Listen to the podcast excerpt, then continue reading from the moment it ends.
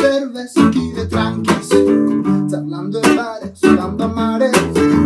Aquí de cerveza, aquí de tranquis, charlando en bares, manera pares. Cerves Tranquis, el podcast que nadie ha pedido y que no sabías que necesitabas. Hola, Hola. Se me sigue haciendo rarísimo. qué radiofónica. ¿De qué vamos a hablar hoy, Nadia? Pues vamos a hablar de fans. Fans. De vosotros no. Vosotros que sois nuestros fans, no. De fans en general. Me encanta este tema, tío. De ser fan de las cosas. Es que mm, es, es muy guay ser fan. Mi vida está dictada por lo que yo soy fan. ¿Tú qué es la primera cosa que recuerdas de la que has sido fan? Fan muy loca. Es que yo creo que solo me considero fan muy loca de eh, Heinz, el grupo de música. Del resto soy fan de cosas y admiro millones de cosas, pero fan en plan eh, que me sé sus vidas, que las sigo desde el principio, que mm, mm, me muero cuando veo que suben stories. ¿Que la sigues por la calle? No porque viven en Madrid. No sé- Concretamente me sé los barrios, pero no los voy a decir aquí, es que es, es muy fuerte. No sigue a la gente por la calle, chico. No, eso está feo. Pero solo soy fan loca de, de ellas. ¿Y tú de qué recuerdas ser fan loca? lo Yo de la primera cosa que recuerdo ser súper, súper fan, pero ya creo que un poco adolescencia, es de Britney Spears. Y encima la pillé en la peor época, que era cuando ya estaba mi cría mm, sufriendo por vivir. Ay, O sea, ya estaba rapándose la cabeza. y- 2008. sí, 2007-2008, movida muy loca. Pero yo la quería un montón. Y yo me acuerdo una vez que no fui al instituto porque estaba mala y fue un día que se la llevaron al hospital y uy, yo la estaba pasando fatal. O sea, yo estaba en plan... que tú no fuiste al instituto porque Britney lo estaba pasando mal. No, Ah, casual- vale. casualmente, Casualmente conectasteis. sí, y yo estaba mala. Pero ella estaba más mala, entonces se la llevaron al hospital. y entonces yo me acuerdo que me metí en el foro, porque que- me metía en un foro, o sea, que ya no estaba ni Twitter ni nada. Y vi que había un montón de fotos de ella llevándose, o sea, yéndose en ambulancia al hospital. ¿Y lloraste? No lloré, pero lo pasé muy mal. No podía parar de pensar, se va a morir la Ay. Britney. y nada, eso es lo primero que yo recuerdo ser fan.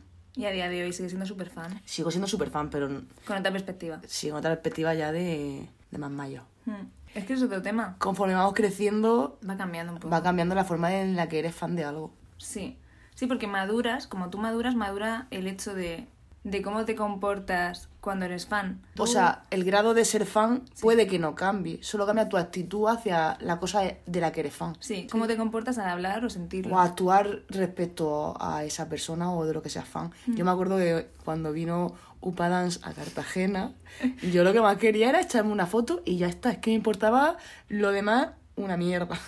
yo solo quería mi foto. Y ahora, de la gente de la que soy fan o que me gusta su música, pues una foto me dan más igual. O sea, yo preferiría, no sé, tomarme algo con esa persona.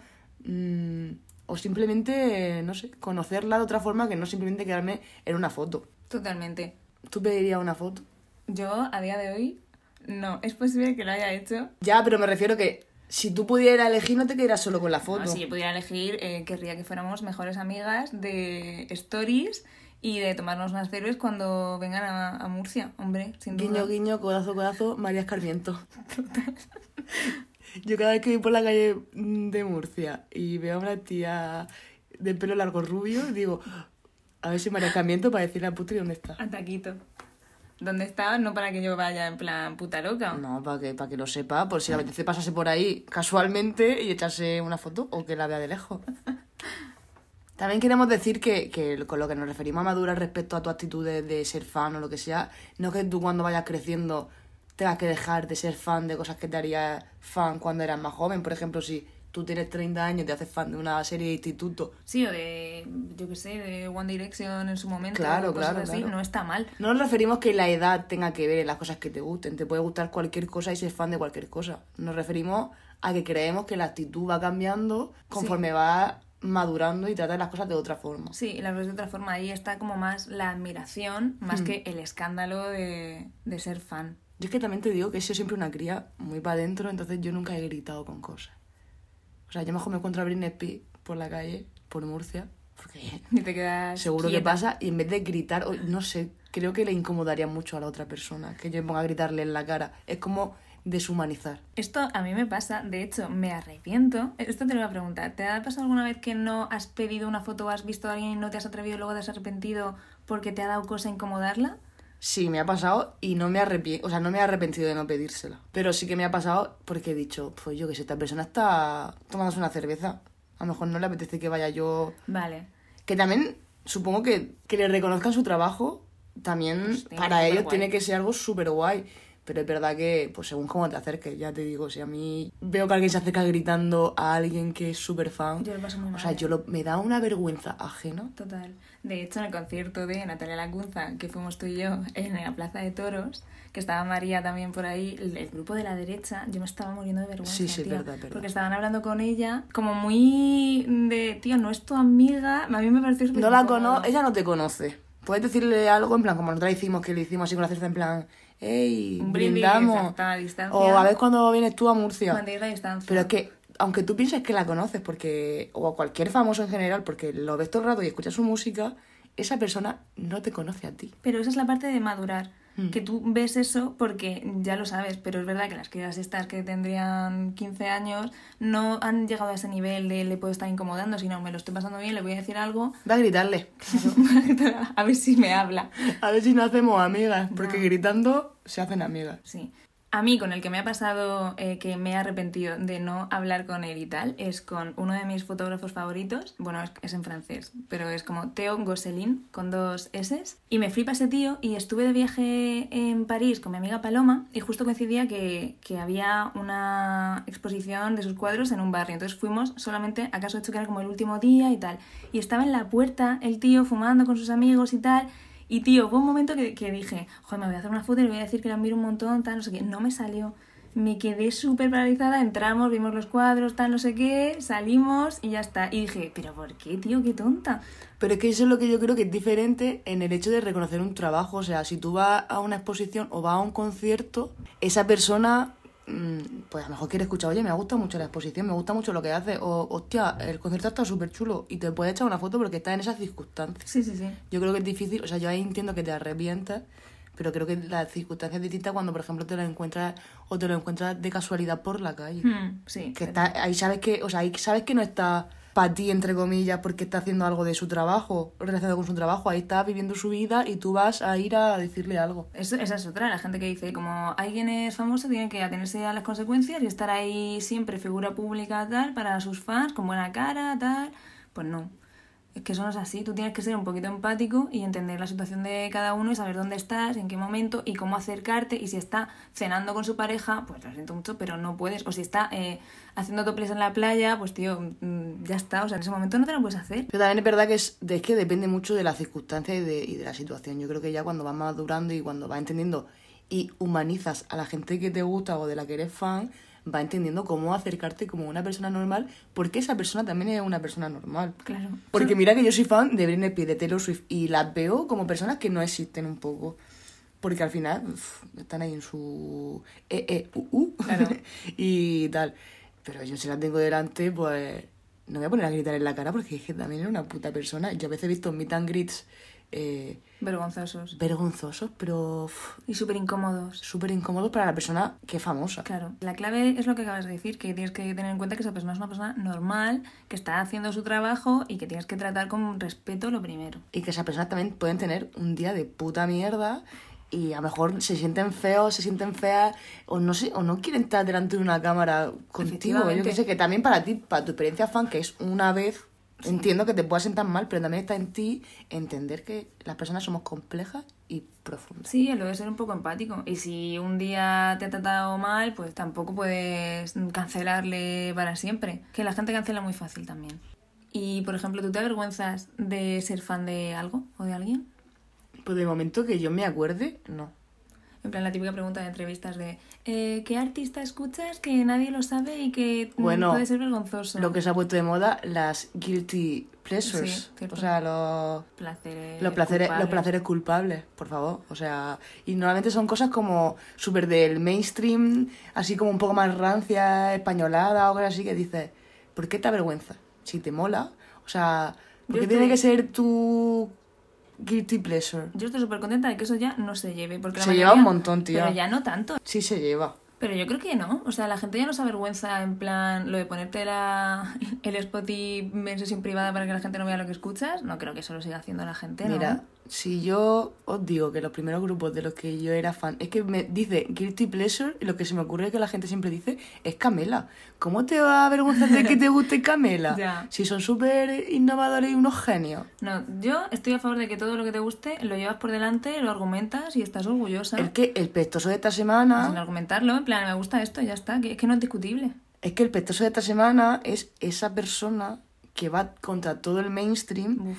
todo, o sea, ese, ese pureta o esa pureta que va contra todo lo que se hace popular, porque entonces ya no le gusta. O sea, ¿dónde mandaría esa persona? Yo he oído movidas de esas. Es que mm, Carolina Durante, desde que Amaya les ha versionado, mm, ya no son los mismos, porque ahora los conoce mucha más gente. Ay, por favor. Puede poner, Voy a poner que. Diego Ibáñez es un poco pestoso. Eso es lo que voy a poner. ¿cómo te puede gustar algo y porque llega al mainstream o porque lo conoce más gente, te deje de gustar? Chico, mira en tu interior, porque algo no te está funcionando bien, o sea, te tendrías que alegrar. Igual tiene un entorno que es súper chungo, en plan... Si te gusta esto eres maricón o no sé, es que no... Sí, que muchas cosas salen de eso, pero es que otras salen simplemente de yo soy la única persona que escucho esto, yo soy especial. Ya, no, eso es horrible. Yo eso lo odio, de verdad. Es que, para mí, el petoso de la semana, todas las semanas, podría ser perfectamente la gente pureta. O sea, es que no la aguanto. No aguanto a la gente pureta.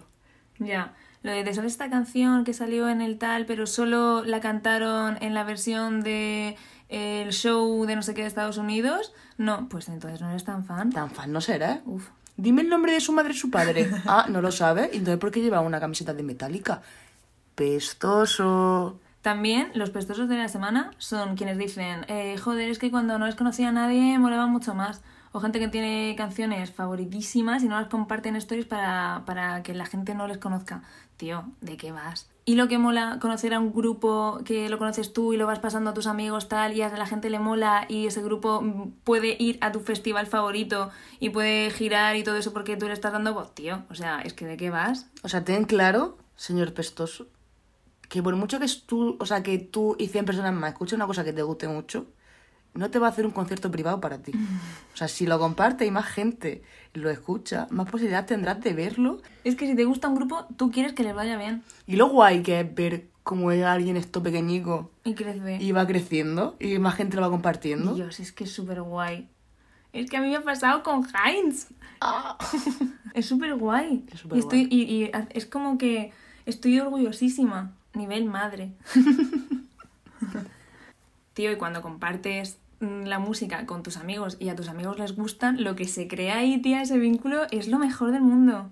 Total, pero que estamos hablando un montón de música y puede ser cualquier cosa, o un libro, Sí, sí. una serie, o sea, Ilustradores. la gente con- que te gusten las mismas cosas que la gente de tu alrededor y que pueda hablar de esas cosas, que hay ciertas cosas que solo las puede hablar con ciertos amigos Hmm. y esas cosas unen un montón. Es súper bonito. Nuestra amistad nació así, putri. Es verdad. Nuestra amistad eh, nació de, de que quedábamos tres personas, pero la mitad del tiempo nos pasábamos tú y yo hablando de cosas que a la otra persona ni le interesaba ni le gustaba. Es verdad. Entonces empezamos también a quedar a solas para no esa pobre Un persona. besito, Micaela. Un besito, Micaela. Te queremos un montón. Para que esa pobre persona tampoco Pero verdad que que porque empezamos a hablar de youtubers y de gente que seguíamos en común y tal, y era como, no podía, Mica no podía participar. Ta- ya ves. Es verdad, y tú y yo nos hicimos amigas eh, después de que ya no fuéramos a la misma carrera juntas. Sí, eso es súper raro, la verdad.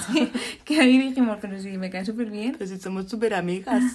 No, pero es verdad, lo del tema fandoms, tío, y conocer a la gente por, por internet a través de ser fan de algo, eso es precioso. Total. Yo tengo mucha gente.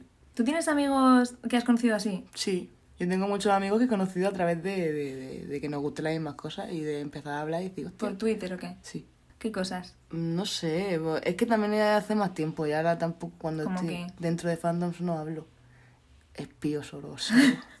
Eso no lo me da Se lo voy a poner. No, tía, Vale. que te boicoteo. ¿Boicoteas el podcast, tu podcast? El tema fandom también es peligroso. El tema fandom es muy peligroso. Fandom, para que no lo sepa, Mm. es como el conjunto de fans, pero el conjunto de fans como más ultra. Sí. Por un lado están los fans casuales y por otro lado está la gente del fandom, que la gente del fandom es que la gente que está ahí como súper a tope con todo, se entera de todo a la primera, que, y ese tema a veces puede llegar a ser un poco Obsesivo. turbio y turbio. Sí. O sea, y además que hay fandoms que la gente no quiere hablar de gente, de cierta gente, por ejemplo, como los BTS, los coreanos. Ese fandom está como súper unido, que también hace cosas súper guays como fandom, que es verdad que Lo de el boicot a, Vox y a el boicot a Vox, no sé qué, y también hacen como recolectas, no sé qué, movidas, pero es verdad que como fandom, si dice algo, madre mía, a por ti, a- van muerte. a por ti a muerte. Y eso, mm, Pero eso todos los fandoms. no todo, hay, hay como mucho más masivo y que están mucho, mucho más comprometidos con la con el, Claro, pero eso depende del nivel de gente que haya ahí también. Que también depende de la, la persona de la que seas fan, porque si es una persona que tampoco, o que tiene un vocabulario horrible, o que mete shade todo el rato, pues su fandom, tío, va a ir a atacar a todo el mundo, va a ir a insultar y, y va a hacerlo cruel. ¿O crees que no? ¿Tú crees que todos los fandoms tienen su cosa mala? No todos los fandom, pero es verdad que hay mucha gente que es artista, lo que sea, y tiene un fandom horrible y esas personas Y no, no son quiere tener ese fan. Sí. Porque hay- también dentro de los fandoms siempre hay movidas internas de gente Que choca. que choca. Hablando de fandoms comprometidos y todas esas cosas, que ahora, hoy en día, se miran muchísimo las cifras de los seguidores, las reproducciones. O sea, hay mucha gente muy pequeña que tiene muchas menos reproducciones que gente como más masiva, más viral, que tiene un fandom mucho más comprometido Sí. y que le compra mucho más las cosas y que le llena todos los conciertos. Eso es súper bonito y eso es gente que tiene muchísimo más engagement porque, joder, se lo, ha, se lo ha currado a otro nivel, conoce las redes, sabe cómo llevarlo, son ellos mismos, depende de un montón de cosas realmente. Que tiene mucha más interacción con sus fans, Sí, la busca, interacción buena además. claro. Mm, el otro día estaba escuchando un podcast, una youtuber de Canadá, creo, que se llama El Mills, que tiene un podcast que se llama Crazy Stupid Fangirls. Y hablaban de los grupos de K-pop, que tienen, como siempre, tienen un fandom increíblemente comprometido, increíblemente como Fiel. fiel por ellos. Y estaban hablando de que eh, a una que era fan, que era medio conocida en el fandom, la medio cancelaron porque, eh, yo esto no lo sabía, los grupos de K-pop tienen como dos calendarios, uno privado y uno público. Entonces, si en el público, claro, tú el privado no lo conoces, si en el público eh, está puesto que llega a X aeropuerto a X hora, es porque tú puedes acercarte como fan o te puedes acercar como Joder, paparazzi ¿eh? o lo que sea. Entonces, si tú te acercas como de esa forma, eh, pues está bien porque Es válido. él- eh, esa persona lo quiere. Pero si tú haces algo que no está dentro del calendario público, como que Pero están empezando a entender, o sea, las nuevas generaciones están empezando a entender más esa intimidad de la que hablábamos antes Mm. Y como que, que atacan un poco a la persona que ha ido a, a, a las cosas que no era del calendario público. Vale, se le canceló a esta persona porque descubrió el Se calendario le medio privado. canceló, sí. O sea, tú Fue, descubres... fue a, a como a un aeropuerto que no estaba puesto en el calendario público, entonces por lo tanto esa persona no quería encontrarse ahí ni a fans ni a, ni a prensa. Mm. Y yo creo que eso es un signo de las nuevas generaciones que están aprendiendo a, Tratar con... como masa, porque al final controlar una masa es muy loco, como Sí. masa intentar eh, cuidar la intimidad de las personas de las que son fans. Y me parece súper guay. Sí, totalmente. El tema del el fandom obsesivo es que hay gente que crea su fandom a través del odio, haciendo vídeos totalmente de, de shade y de ir a matar, entonces todo su fandom le llena las redes y los vídeos de YouTube y los comentarios y tal de odio y de insultos y tal, y luego, tío, esa gente no puede gestionar eso, no puede gestionar esa masa y tiene que ir directa a terapia porque una persona ha decidido hacerte un vídeo especial de cancelación. Eso, me parece súper peligroso. Por ejemplo, como, como la... Como soy una pringada. Como soy una pringada. Que yo, yo admito que cuando estaba de Erasmus veía sus vídeos y nos reíamos así un poco y después, así, cuando volví a verlo, digo, "Uf, es que no me gusta nada porque está disfrazando un odio y una crítica constructiva, entre Nada comillas, constructiva. cuando no lo es, cuando está mm, insultando a esa persona, eh, dejándola por los suelos, que supongo que habrá vídeos que, que habrá hecho que tendrá razón. J. Pelirrojo, por ejemplo. por ejemplo. Pero hay otros que tú dices, ¿qué necesidad tiene de tú poner el microscopio sobre esta persona que tú tienes una plataforma mucho más grande y sabes que tiene gente detrás tuya que va a ir a, a- a- Hacer daño. a hacer daño a la persona que, de la que tú estás hablando? Por hacer humor, Por entre hacer comillas, humor, o sea, por hacer odio, clics y, y, y views. y views eh, disfrazado de humor cuando, perdona que te diga, no lo es. No lo es. Es verdad que llevo como mm, cinco años sin verla, no tengo ni idea si habrá cambiado su contenido, su forma de hacer las cosas, ya no sé cómo será. Pero en su momento yo con, es- con eso me quedé flipada y dije, esta persona no lo está haciendo bien. Total. A ver, más melones, que nos encanta abrir melones. Y tocarlo. Ella. Pues yo quiero abrir el melón de eh, todo lo que contenga mujeres protagonistas, eh, m- eh, humor femenino, Series para chicas. series para chicas, es como un nicho, algo que solo pueden ver y disfrutar las mujeres. Que toda la vida todo haya sido hecho, producido Por hombres. y para hombres, pero como son eh, las movidas neutras, eh, son la norma, son de lo que todo parte, Por culpa del puto patriarcado. Golpe en la mesa. Porque claro, pobre ese señor que como nunca ha tenido representación en los medios. Pobrecito. Pobrecito. Ahora mismo tiene. Le están metiendo con calzador. Protagonista femenina. En el orgullo. Entonces, mm, claro, pobre tico que, que no se siente identificado. O sea, es que también. ¿Qui- ¿Quién va a hablar de los problemas de los del hombres. hombre? Del hombre blanco. Joder, es que no tiene, es que no tiene ni una peli en el que se lo cuenten. Ninguna, ninguna. Sí. Nadie habla de su movida nunca. Entonces las cosas que están hechas por y prota- protagonizadas por mujeres, eh, gente de la comunidad LGTB, Sí, se ponen eh, como- por minorías, entonces ya para ellos no son. Se pone como en un género aparte Mm. que consume eh, esa minoría y no es así. O sea, cuando te dicen lo de sí, esto es humor femenino, Dios, qué asco de término, tío. En el periódico del ABC, el titular de El lado femenino de la selección. Y entonces sacaban a las novias de las, de las futbolistas. Eh, la selección tiene su propio equipo femenino. Mm. Pero claro, eso es que eso no, no es concebible. No es concebible. Buah, es que el tema prensa también es tocho, ¿eh? Mm. Y ahora mismo hay millones de series que lo están petando, que están protagonizadas por mujeres, que les está flipando a todo el mundo, como Gambito de Dama, como The Good Fight, que son mujeres de personajes súper potentes, que gracias a, a eso la gente está como entendiendo esto y abriendo el campo de las referencias y los referentes que tienen. Y gracias también a esta nueva visibilidad hacia todas las minorías, pues ya sea de cualquier ámbito, eh, están creando nuevos referentes a las nuevas generaciones que están viniendo y creo que eso es súper bonito. O sea, yo creo que leí por ahí que las estadísticas de las niñas que juegan al, al ajedrez subieron como una puta barbaridad. Eso Y es, eso bueno, es precioso. y también lo estamos viendo ahora con el fútbol femenino en España, un montón de niñas pequeñas que yo veo esas cosas Mm. y me parece súper bonito. Un montón de niñas pequeñas yendo al fútbol, al estadio, a ver a, a los Sí. equipos femeninos. Eso me encanta estar viéndolo y viviéndolo. Mm. Soy fan de esta época. Total. Y también la parte que, de la que quería hablar, que me parece súper bonito, el hecho de ser fan de tus amigos, es que eso es increíble. Yo soy fan, pero es que en mi grupo, o sea, tengo amigas que estamos como todo el rato retroalimentándonos y es todo el rato como un feedback súper positivo, en plan, hagas lo que hagas, yo te voy a decir que eso es increíble, pero porque me parece increíble de verdad. O sea, yo tengo amigas que son, es que son brillantes todas, todas. No te cuesta nada si tienes un amigo artista o lo que sea, apoyarle en lo que sea.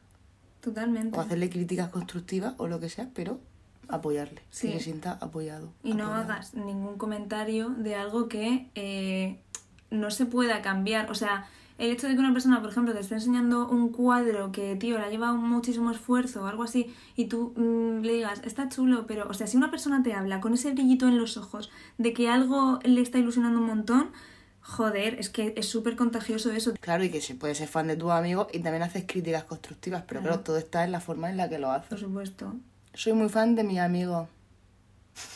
Yo soy fan de tus amigos. ¿Ah, sí? Sí, claro, ¿De me parece lo más. Y yo soy súper fan de ti. Y yo soy súper fan de ti. No, joder, pero lo digo por decir, verdad. Coño, yo tampoco lo digo por decir. Ahora, ahora no nos creemos. Se acaba el podcast. A tomar por culo. Yo estoy muy tranquila siendo fan de la Putri, porque sé que en ningún momento la voy a cancelar. Pero Putri, Espero. ¿no pasa eso en general en la vida? No. No. Estamos en una época muy jodida. O sea, ahora mismo est- estamos en un tema. Es que es, es muy delicado, porque a la hora de elegir ser, fa- ser fan de algo, si es un pavo, te arriesgas a que sea un acosador, un violador, una, un acosador sexual. Que se folla a los fans. Cosas así. Y si es una tía, te arriesgas a que sea una TERF. Pues estamos bien jodidas con esto. la verdad. Sí, yo ya tengo miedo, la verdad. Sí. O sea, es como que tienes que ser un poco fan en la distancia por si acaso. A mí me pasa, tía, con ilustradoras que sigo, que digo, esta persona en cualquier momento mm, se va a poner de lado de eh, eres una caca. Es que además hay tantas cosas latentes, en plan, Hmm. o eres TERF, o de repente apoya a Israel. o cosas así que salen y dices, Dios, pero ¿cómo es posible? Claro, y aquí está la movida. cae, se te cae. Aquí está la movida de separar obra y artista. Sí. Tú puedes hacer eso, putre. Hostia, eh. he tenido muchísimos debates sobre esto. Y eh, he llegado, es que no, no he llegado realmente a ninguna conclusión como tal. Es verdad que yo me siento mal si el autor gana dinero si yo lo consumo. ¿Sabes? No, no puedo darle dinero. en plan, no sé, por ejemplo, a Mark Segui es el único artista que tengo bloqueado en Spotify porque no hay por dónde coger a esa persona y me encanta su música. O sea, me parece que tiene todo temazos, pero al escucharla yo no estoy disfrutando la música porque estoy diciendo, oh, es que es de este tío. Entonces me lo tengo bloqueado para no escucharlo, tía. Pero me encanta su música. Ahí sí que consigo separarlo. Hay otras mm, personas que no, no consigo separarlo, tía. O sea, a mí las pelis de Woody Allen me gustan mucho. Y puedo ir a verlas al cine. ¿Me siento un poco mal? Sí, pero ahí sí que lo consigo y disfruto la película. Yo es que yo creo que este tema es algo súper personal. O sea, yo también he tenido un montón de debates y precisamente con Irene, porque le encanta Woody Allen y hemos hablado de esto muchísimas veces y ella también es capaz de separar obra y artista. Yo, la teoría que tengo, o sea, la teoría que tengo conmigo misma, obviamente, es que eh, me pasa una cosa. Si yo empiezo a escuchar a alguien de lo que no sé, o sea, de- si yo empiezo a escuchar a alguien y yo de esa persona no sé nada, de su vida personal, de lo que sea, lo disfruto. Pero si yo me entero de alguna movida de alguien, o de alguna serie, de, de, de algún artista, de alguna banda, si yo ya me entero, a mí eh, el contenido que consumo me influye y Hmm. no lo disfruto igual, o sea, no consigo. O sea, yo, por ejemplo, Woody Allen nunca lo he consumido, nunca me han traído sus películas, entonces como ya sé todas las movidas que tiene detrás, Ya no lo ves. yo ya no me apetece, Claro. ni, ni me dejo, o sea, es que no me apetece. Claro, y aquí también está lo de, eh, es que si supiéramos mucho de todos los artistas, cancelaríamos a todo el Sí, mundo, verdad, tía, porque todo el mundo hace algo mal. Ahí está la movida de la cultura de la cancelación. Ya. O sea, no es que todos somos humanos y todos hemos hecho cosas cancelables al- a, lo, a lo largo de nuestra Y no vida. puedes cancelar a alguien súper fácilmente o sin haberle, si, sin tú saber que se le ha señalado eso, no puedes, porque esa persona todavía está, puede estar aprendiendo y puedes decir, vale, pues lo ha hecho mal, pero joder, ha, ha pedido perdón, o se ha arrepentido, o ha dicho que es verdad que está aprendiendo y la perdonas y sigues escuchándole. Y que na- y no todos estamos en el mismo proceso de aprendizaje. No, no, o sea, claro. todos partimos de puntos muy distintos. Entonces, no podemos juzgar así porque son las personas. Y obviamente hay cosas. O sea, que una persona hace 10 años dijera una cosa muy loca, no es lo mismo mm, a que seas un acosador o un violador. Hmm. Quiero decirte. O sea, hay grados de cosas, de movidas tochas. Entonces, yo creo que eso también se confunde un poco con la cultura de la cancelación. por ejemplo, con las de Bermud, tienen comportamientos que a veces pueden ser un poco test, vamos a decirlo así suavemente. Entonces, es verdad que yo sigo siendo mm, fan porque hacen cosas que me gustan mucho y están creando una comunidad muy guay y mm, sacan temas de actualidad con los que te puedes informar y está abriendo camino que te cagas. Hay gente que no tiene ni idea de cosas, que le llegan por los stories y de repente se mete en el tema. Pues muchas veces por eso. Pero todo lo que digan tienes que verlo con una distancia porque sabes que pueden tener este tipo de comportamiento y tú tienes que medir sus palabras y no decir que sí a todo y decir, uy, un momento, esto... Claro, pero si tú lo estás viendo porque te está introduciendo al tema y te lo introducen unas personas que sabes que tienen esos comportamientos, porque tú sabes que tienen esos comportamientos. Ya. Pero porque Que- no puedes informarte solo con una persona. Claro, claro, obviamente. O sea, sí entiendo la parte de que es verdad que hacen mucha movida por redes de cosas de actualidad que no están atravesadas por nada terz, entonces entiendo que la gente lo comparta. De hecho, yo también he compartido alguna vez algo. Sí. El tema Palestina o cosas así que... Sí, cosas como más de actualidad que no están atravesadas por el tema terz. Mm. Entonces, Con distancia, claro. entiendo que con distancia se puede hacer. Y también entiendo que si una persona trans que está en mi eh, Instagram y ve que yo comparto a esa persona, que sabe que es TERF, Mm. entiendo que esa persona se pueda ofender. Porque a lo mejor no sabe que yo lo estoy compartiendo porque es algo de actualidad y que lo explican súper bien. Y sabiendo Entonces, que, que tú sabes que son... entonces entiendo esa dicotomía y intento evitarla. Pero también intento evitarla y evitar compartir cosas de ella. Pero también es verdad que entiendo cuando la gente lo comparte con la perspectiva de este es un tema de actualidad y no está atravesa- atravesado por nada terf. Mm. Y también cuando salió de ver Multi Sober Party, tú y yo hablamos, que esto fue hace muchísimo tiempo, cuando ellas todavía subían vídeos a YouTube. Y yo recuerdo tener esta conversación contigo y decir, vale, la gente se lo está señalando en plan mm, capturas de intentando explicárselo súper bien tal, y sus contestaciones eran horribles. Horrible. Y tú y yo estábamos en plan, vale, vamos a darles como dos semanas que igual invitan a una persona trans a su canal, eh, tienen una conversación, intentan ver un poco, abrir la mente, tal, no sé qué. Y tú y yo estamos esperando a que eso pasara porque de verdad confiábamos en que lo hicieran muy bien. Pues- Spoiler, spoiler, no pasó. no pasó. Pero no que, tú, que tú y yo lo que quiero decir es que mm, no vamos a cancelar así en plan No. pasa esto, cancelación. Yo no estoy a favor de la cultura de la cancelación y me parece muy loco la gente Y creo que no funciona, claramente. claramente y la gente eh, cancela muy rápido y sin tener todos los detalles se unen a la masa y al tema y igual no conoces a esa persona del todo. Y es como, tío, pues igual tienes que mirártelo. Pero es como lo que he dicho antes, que hay cancelación y cancelación. O sea, hay movidas por las que, que ya no es que te tengan que cancelar, es que a veces te tienen que meter en la cárcel. Hmm, Y no lo están haciendo. ya. Y esa gente sigue por ahí tan pichi. ¿Quién? Plácido Domingo. Por ejemplo. Un señor que ha confesado, que lo ha dicho, que hay testimonios, bastantes testimonios, y ahí por ahí está cantando tranquilamente y Y la gente haciéndole ovaciones. Y no pasa nada. O sea, ¿de qué sirve la cultura de la cancelación? Si va a haber gente que igualmente lo va a seguir apoyando y va a seguir consumiendo su movida porque es que no se lo cree. Por eso, entonces, estás a favor de hacer la cultura de la, canción, de la cancelación en privado. En plan, yo cancelo a esta persona, por lo tanto, no la escucho o no voy al cine y lo puedo comentar con mis amigos, pero tampoco voy a insultarle en redes. Total. Imagínate que dime una persona de la que seas súper fan. Española. No. Famosa española, de la que seas súper fan. Ana Castillo. Mentira, te la he quitado. Eh, que me guste su música y sus cosas, Alba Reche. Vale, imagínate que de repente Albarreche es TERF. Sé que es muy difícil imaginártelo. Uf, es que no, es que sé que no. Sé que claro que no, porque esta persona es increíble. Pero tú imagínatelo, ¿qué harías? ¿Qué haces si un ídolo tuyo hace algo con lo que no estás para nada de acuerdo? ¿Cómo te quedas? Meterme en una esquina, llorar muchísimo y, y no sé, pensar cómo no me he dado cuenta antes. Ya. ¿Tú qué harías? Ponerme súper triste. Es que entristece, tío. Entristece un montón. JK Rowling. uf. Y puedes... Mira, o sea, que yo ni siquiera era fan de ella, era fan de su producto. Mm. Que los, me- sigo siendo fan, ¿sabes? Pero ya también, ya me la he enfeado un poco. Ya me la he estropeado un poco. Porque es una puta terce de mierda. Petosa. Vale. Llega a la sección favorita de todo el mundo. Murcia, capital de España. Murcia, región de Murcia. Lo hacemos así porque hay gente que me lo ha pedido. Sí. Región de Murcia, capital de España. Hostia. ¿De qué somos fan de, De la región de Murcia. Murcia? Yo soy fan de la región de Murcia en general. Yo soy muy fan de las marineras y los caballitos, del clima de las terrazas. Las terrazas de los bares de Murcia es que son Insuperable. insuperable.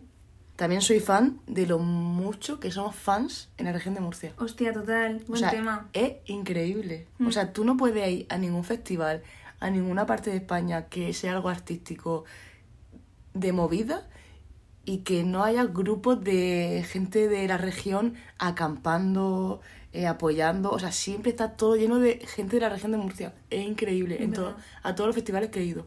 ¿Y sabes qué me ha pasado mucho? Por ejemplo, con el niño de la hipoteca hace un montón de tiempo, eh, fue a un concierto que dijo, joder, es que el público de Murcia es increíble, estoy deseando bajar a Murcia porque lo que hay aquí, el apoyo, que siempre eh, se llena de gente, que todos se saben mis canciones, el buen rollo que hay y tal, como que lo valoran muchísimo. Y con el canca también me ha pasado. O sea, gente que te lo dice y dice, es que el público de Murcia, mm, que no lo dicen por bailar el agua. A lo mejor también lo dicen en Cáceres. No, tía, yo de verdad me lo creo. Yo, también, la yo creo. también me lo creo porque somos geniales. Y que lo comentan entre ellos, no sé, o sea, lo dicen mucho. Yo estoy súper orgullosa. Murcianer. Regioner. Lo compro. Pero es verdad, la sección de hoy solo va para decir que somos súper fan de los fans que somos de la- en la región de Murcia. Sí. Como ya sabéis que nos hemos quedado sin gente famosa que mm, hable bien de Murcia o que sepamos que habla bien de Murcia, si encontráis, pasádnoslo a Instagram. Arroba cervestranquis, gente que os caiga bien famosa hablando de Murcia, pasádnoslo. Eh, entonces hemos optado por pedírselo a nuestros colegas. Y aquí está mi colega sevillano, que va a ser un futuro famoso enamorado de la región de Murcia. Bueno, aquí ya pues Murcia fue un descubrimiento total, fue amor a primera vista. Eh, porque bueno, a, a mí lo que me llegaba de Murcia siempre era el estereotipo y, y el chiste continuo, ¿sabes? Del resto de España y de los medios. Eh, pero bueno, estuve, tuve la suerte de estar de Erasmus fuera y, allí conocí a tres amigos de distintas partes de la región de Murcia.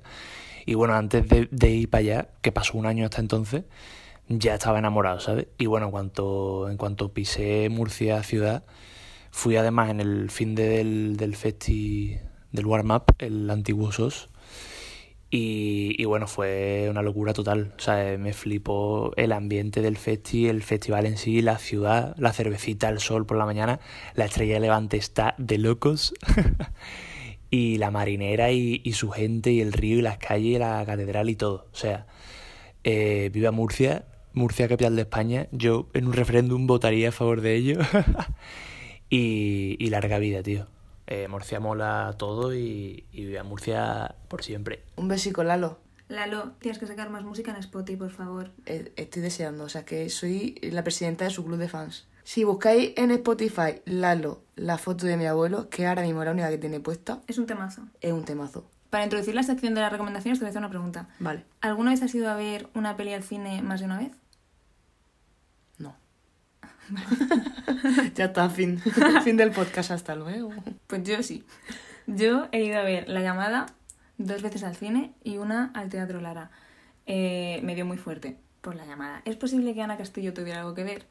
Pues no voy a desmentirlo tampoco. Yo lo confirmo. Vamos a recomendar cosas de gente de la que somos fans que ha hecho cosas de las que yo quiero que seáis fans. Como la peli de la llamada, que es una peli que no puedes decir de qué va. Si la gente te dice de qué va, no puedes explicarlo porque entonces no, no entra. Tienes que ir a verla directamente. Y luego hay una peli de Ana Castillo que a mí, es que a ti te encantaría, tía, que se llama Viaje al cuarto de una madre, que es preciosa y la recomiendo muchísimo. Y la del olivo, que es por la que le dieron el Goya, también la recomiendo muchísimo. Pues la veremos. Yo que me estoy dando cuenta de que no soy fan de una, ni de una persona, y veo todas sus cosas. O sea, de música sí, pero en plan de recomendación audiovisual, A mí me pasa con Ana Castillo y con Iria del Río. Tía, me lo quiero ver todo, me quiero ver todo en lo que salen. Y todas las entrevistas de Heinz en YouTube me las he visto. En el idioma que sea. Obsesiva, sí, puede ser. a mí eso no me pasa. No me pasa. O sea, yo veo cosas aleatorias que me gustan, entonces las veo muchas veces, pero no porque salga una persona. Lo entiendo. puede ser que lo mío sea un poco fuerte. No, tía, a la gente le pasa mucho. Ah, vale. ¿No te pasa, a ti no te pasa que si mm, lo que has hecho antes de si conoces algo de la persona de la que eres fan te influye? A mí me pasa, pero porque yo lo busco, en plan, yo, si una persona me cae bien de la que soy fan, me busco sus entrevistas y me cae aún mejor, tía. Me pasa Claro, muchísimo. Te puede pasar en negativo y te puede pasar también en positivo. Sí, pero yo lo busco y sea, lo veo todo. Yo también, o sea, yo sí que es verdad que no me pasa que tenga una persona de la que vea todo lo que va saliendo de esa persona, pero sí es verdad que me gusta, o sea, si me gusta una serie, pues me gusta un montón ver las entrevistas del elenco todos juntos. O sea, yo soy obsesiva grupal, no Sí. individual. Las tomas falsas. Las tomas falsas, todas esas movidas. Sí, el buen rollito. Pues sí. Pues nada, re- tres recomendaciones. Pues hasta luego. Pues voy a aprovechar para decir que soy muy fan de Sigo, el grupo que Mm. para mí, igual, es, igual les ofende decir que me parecen la- que sean las nuevas Heinz, pero para mí es, no hay mejor cumplido que ese. A mí me gusta más la Sego que la Heinz. Uy, uy. Ups. Pues sí, se llaman Sego, S-H-E-G-O, y son unas tías súper jóvenes y súper válidas y hacen una música que es la hostia. Sí, ¿ves? Eso sí me gusta. Sí. E Irene Garri, ya que estoy la meto. que la amo. Y, y hasta aquí, este es el capítulo de fans. Espero que os haya gustado, amiguitos. Hasta luego. Un besito, un besito en la frente.